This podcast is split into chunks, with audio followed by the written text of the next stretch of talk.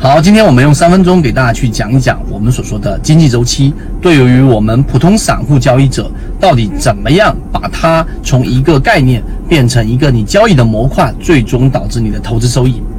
首先，我们说一个很重要的话题，昨天在我们例行电话课里面也给大家去提到了，我们一直都笃定一点，就是从二零一八年底我们说的康波周期依旧还在周期的范围之内。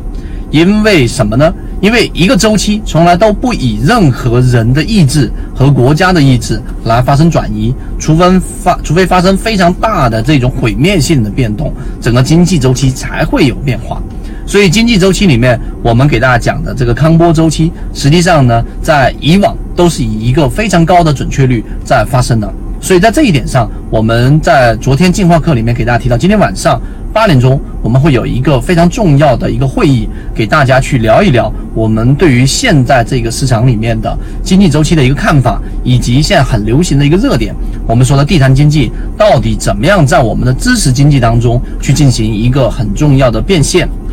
所以这一个是我们圈内里面的一个很核心的一个会议，所以大家可以参与进来。这是第一个话题。第二个话题，当我们听到经济周期，听到周期这个词，会觉得非常大。啊，这个话题非常大。那在我们的交易当中呢，我们用实际的证明给大家去看到了。举最近的例子，二零一八年底我们吹响了号角。昨天在例行电话课里面也给大家去提到了，为什么我们要以吹响号角？为什么在二零一八年年底这一波行情就已经走出了一波非常呃这一种呃利润非常足够的一波行情？大部分圈子里面的朋友都已经是拿到了。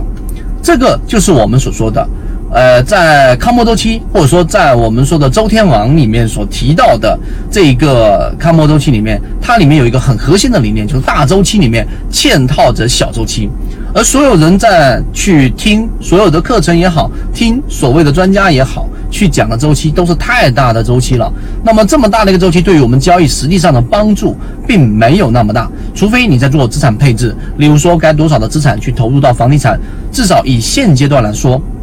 我们看到的趋势是，整个市场的房地产会逐步、逐步、逐步的会进行一个淡化，它不将啊，它将不会再是我们现在未来的一段时间里面的一个投资主流，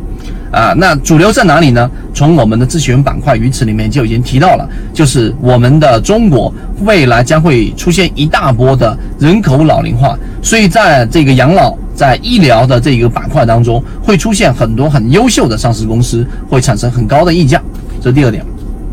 所以我们要选择对的行业和板块。第三个。当这个周期再逐步缩小的时候，你就不能再以一个非常宏观的产业角度去看待整个行业的周期了，因为大方向判断了康波周期，我们二零一八年提示到现在为止还有一年多的时间，因此大概率在会在我们的二零二零年下半年和二零二一年全年的一年半时间里面会发生，所以我们在圈里面，呃，这一个今天晚上会提到很多的架构师。我们在去找到的真正想终身进化的人，会参与到我们的课程当中。我们的课程，我在咨询板块里面怎么筛选的？哪一些标的具体是怎么样生成的？和我们筛选掉哪一些标的的原因是什么？我们共同的在圈子里面提供更多的养分。所以这一个搭建师，我们的这个架构师呢，实际上是一个很重要的一个窗口和一个里程碑式的节点。那很多人都知道，我们在周期上。我们要把它变现成我们的这一个